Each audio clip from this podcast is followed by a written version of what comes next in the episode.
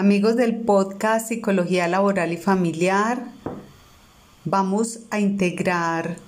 los contenidos que tenemos en el área de psicología del trabajo y la salud,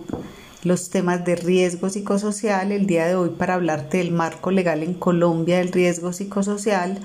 te comparto el contenido desarrollado también en mi canal de YouTube, Luz Clemencia Cadavid Ríos.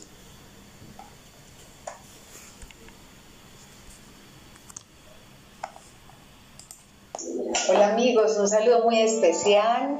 Desde aquí los saluda Luz Clemencia Cadavid Ríos. Yo soy psicóloga especialista en seguridad y salud en el trabajo en neurociencias. En este video vamos a hablar de el marco legal en Colombia para la identificación, evaluación, monitoreo e intervención del riesgo psicosocial desde ASASI Asociación Colombiana de Seguridad Integral. Estamos acompañándote con estos videos y desde CEPTI, Servicios de Educación para el Trabajo y el Desarrollo Humano. Eh, vamos entonces a contarles que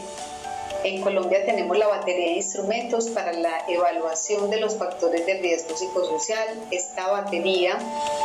sale en Colombia en el año 2010, es publicada por el Ministerio de Trabajo que junto con la Pontificia Javeriana pues realizaron eh, este instrumento y de dos años antes, en el año 2008, había salido la resolución 2646, donde encuentras mm, de forma muy detallada pues todas las directrices para que las empresas en Colombia hagamos esta identificación, intervención del riesgo psicosocial. También en el año 2019, entonces sale la resolución 2404. Aquí el Ministerio de Trabajo también hace un aporte muy grande a través de las guías y protocolos de intervención del riesgo psicosocial tenemos 34 estrategias de intervención del riesgo psicosocial para hacer nuestros programas de vigilancia epidemiológica en el marco del sistema de gestión de seguridad y salud en el trabajo. Y allí, por ejemplo, tenemos guías relacionadas con diferentes sectores económicos sector salud, sector de educación, sector transporte, sector finanzas, el sector público también tenemos eh, guías eh, y protocolos relacionados con el acoso laboral o moving. Tenemos del síndrome de burnout o agotamiento laboral, que es un estrés laboral crónico, donde, mm, digamos, la persona llega eh, a tener una alteración emocional, una despersonalización y distanciamiento muy grande eh, frente a sus clientes, sus pacientes, sus alumnos, eh, las personas que atiende y una baja realización personal y profesional siente que ya su trabajo pues no le encuentra sentido y no se siente realizado a través de su trabajo se siente desmotivado y puede llegar a presentar muchos trastornos emocionales, incluso llegar a la depresión, a las ideas de suicidio. También están otras vías relacionadas con la depresión, la ansiedad, el estrés agudo, el estrés postraumático,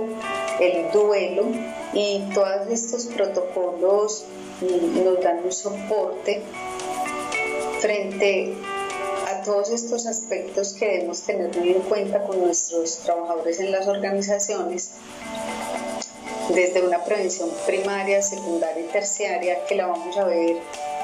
detalladamente a lo largo de los diferentes videos que estamos compartiendo para ti. Recuerda suscribirte a nuestro canal de YouTube, Ciencia Cada Ríos, también estoy en Spotify, en el podcast Psicología Laboral y Familiar. Tenemos el apoyo de ASASE, Asociación Colombiana de Seguridad Integral.